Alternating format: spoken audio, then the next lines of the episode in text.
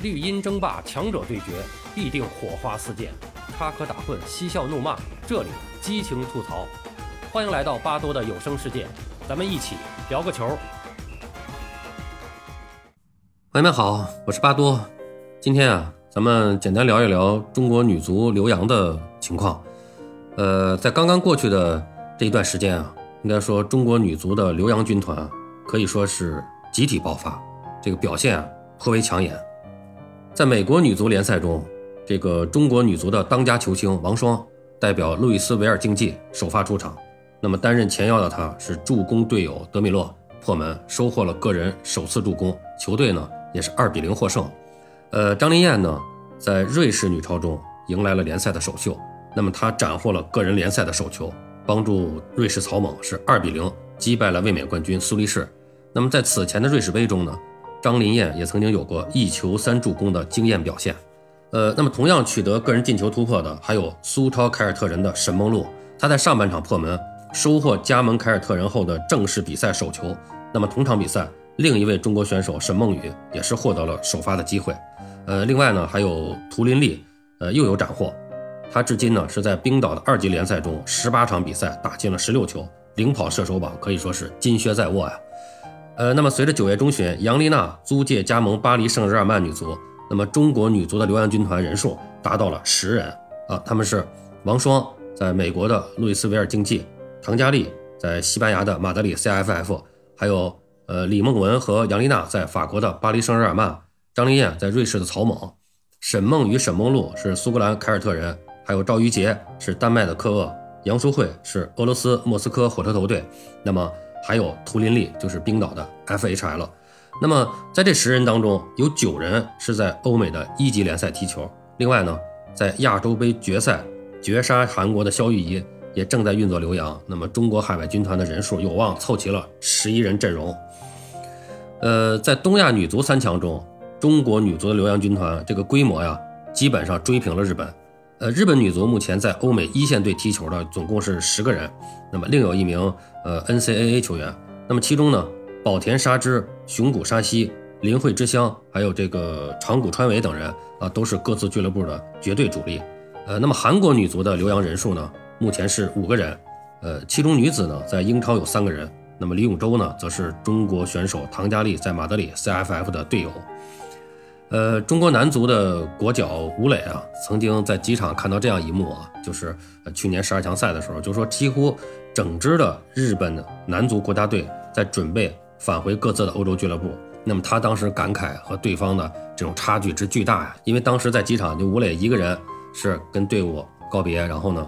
返回这个欧洲。那么人家日本几乎是整支国家队都往欧洲跑。那么这个事儿对吴磊也是呃刺激挺大的啊。那么实际上呢？在女足领域，这个留洋帮的规模在一定程度上，应该说啊，也是球员个人能力与女足整体水平的一个反应。那么日本女足的这个欧美留洋规模，体现着他们的水平。呃，中国女足呢，在亚洲杯上点球大战淘汰日本，不过在整体实力上，我们呢，呃，没有什么优势，甚至呢还略处于下风。那么这其中不能不说啊，有日本女足球员率先走出去，融入欧美先进联赛的这么一个原因啊。呃，那么随着这个欧美女足联赛的高度的职业化，竞技水平的这个水涨船高，呃，在东京奥运会上，中国女足是二比八惨败给荷兰。那么对手呢是清一色的来自西甲、英超、荷甲等联赛的这个职业女子球员。那么如今世界女足的格局，呃，基本上就是跟男足是一致的啊，就是最高水平的联赛在欧美，那么吸引着世界各地的优秀选手。呃，中国女足的超级联赛呢，虽然在这个亚洲杯夺冠热潮的带动下，在这个开幕之初啊，吸引了一把眼球，但是最终还是逃不过就是当时孙文所说的这个寂寞绽放的这么一个命运。那么，另外在竞技水平、职业规范、观众人数，还有球场氛围等方面，国内女足联赛相比欧美啊，仍然有比较大的差距。另外就是我们现在国内这个戴口罩的这个情况导致的这个呃联赛，呃都是赛会制啊，然后七零八落呀。这个比赛的秩序呢比较混乱，氛围也没有，这都是对这个有一个影响啊。那么越是在这种情况下，实际上我们的呃球员留洋的人数越多，其实对这个国家队比赛是越有利的。啊，因为我们的球员全都在国内，实际上对我们出国打国际比赛是不利的啊，是不利的。那么我们如果我们有很多队员都在国外，海外球员效力，到时候那么直接一集中，就大家都到这个比赛地点去集中啊，进行一个简单的热身就可以打比赛了。这个其实对保持这个状态是有好处的啊。我们都扎在国内，出国很费劲，回国也很费劲。那么这个这个其实是很难保证国家队比赛的这个呃竞技水平的。为什么我们现在？这个就稍微说远一点，为什么我们现在有很多的这个各级的国家队，包括男足，就是他们一有比赛大赛的时候就出去了。包括我们现在也有青年队嘛，在在这个克罗地亚克甲的二级联赛这个呃进行的这个训练啊，其实都是友谊赛嘛。那么这些在海外拉练的球队，主要都是近期会有呃相关的这个国际比赛要打，所以我们就直接把队伍就拉出去了，在海外进行训练，然后拉练拉练一段时间，直接就到这比赛地去进行比赛了。所以这个也是一种无奈之举吧，啊，那我们说回来，还是说女足留洋的问题。这王霜呢，是在踢完了今年上半年的这个国内女超，转会美国女足联赛的时候，曾经有这么一个感慨，他就说：“哎呀，是这个身体和技巧啊，真是得结合起来，这身体对抗得多用，不然啊，都忘了这是啥运动了。”哎，这话就说，就是实际上就是我们国内的这个联赛对抗程度还是比较低的，而且女足发展到现在。刚才也说了，就是在向男足靠拢，不光是赛制啊这种呃形式在向男足靠拢，其实这种欧美球队现在在打这个女足的时候，这种男子化的风格也是越来越越强了，就是更注重对抗了。为什么我们在国际比赛上这个成绩一直在一直在下滑？就是我们还停留在九十年代的这个女足的这个状态，光靠技巧是不行，必须是身体和技巧结合。嗯，这就是王双说的，不能忘了这是啥运动？啥运动？足球运动。足球运动是什么？是身体和技巧结合。那么这个唐佳丽也认为啊，就是说欧洲高强度、快节奏的比赛环境就让他有很大的提高，尤其是在身体对抗以及阅读比赛方面。呃，那么毫无疑问啊，在克服了最初的这个环境不适以后，在更高水平的联赛中，这种浸泡式的成长对球员的个人能力还有这个信心的提升是有很大帮助的。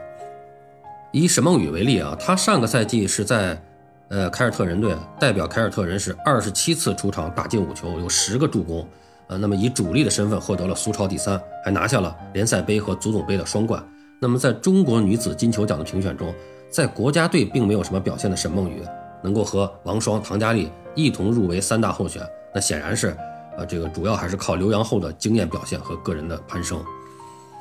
那么当然了，选择适合自己的球队，能够多打比赛是极为关键的。啊，女足主帅水庆霞就说说，我觉得这个多让他们打比赛，对他们的提高是非常有帮助的。那如果比赛相对打得少，那么球员只能通过平时的训练，呃，去提高。其实水指导这话说的已经就是，呃，主要他是前半句啊，这我们要听，他主要是前半，就是足球比赛，我一直在强调这个观点，就是足球比赛，包括前段时间谢辉也强调这个，足球比赛是在比赛中成长，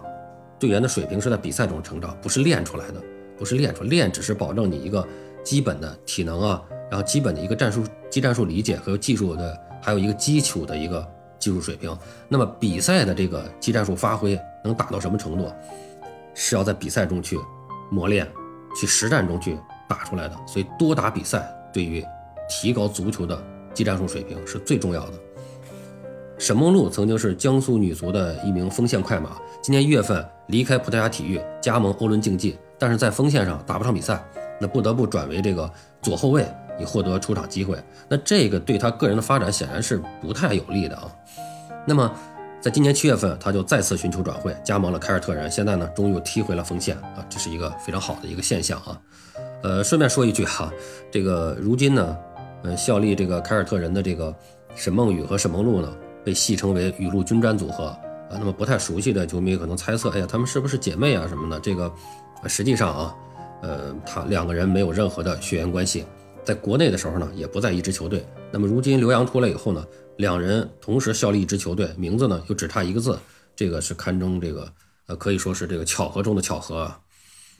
呃，那么对于这个中国女足留洋这个多点开花的局面，那么主帅水庆霞呢，就是他当然是非常支持的了。那么他说，这个欧洲本身就是引领整个世界足球，那么不管男足还是女足，都走在世界的前列。那么作为一名教练来讲，肯定是希望球员能够到高水平的环境中去锻炼。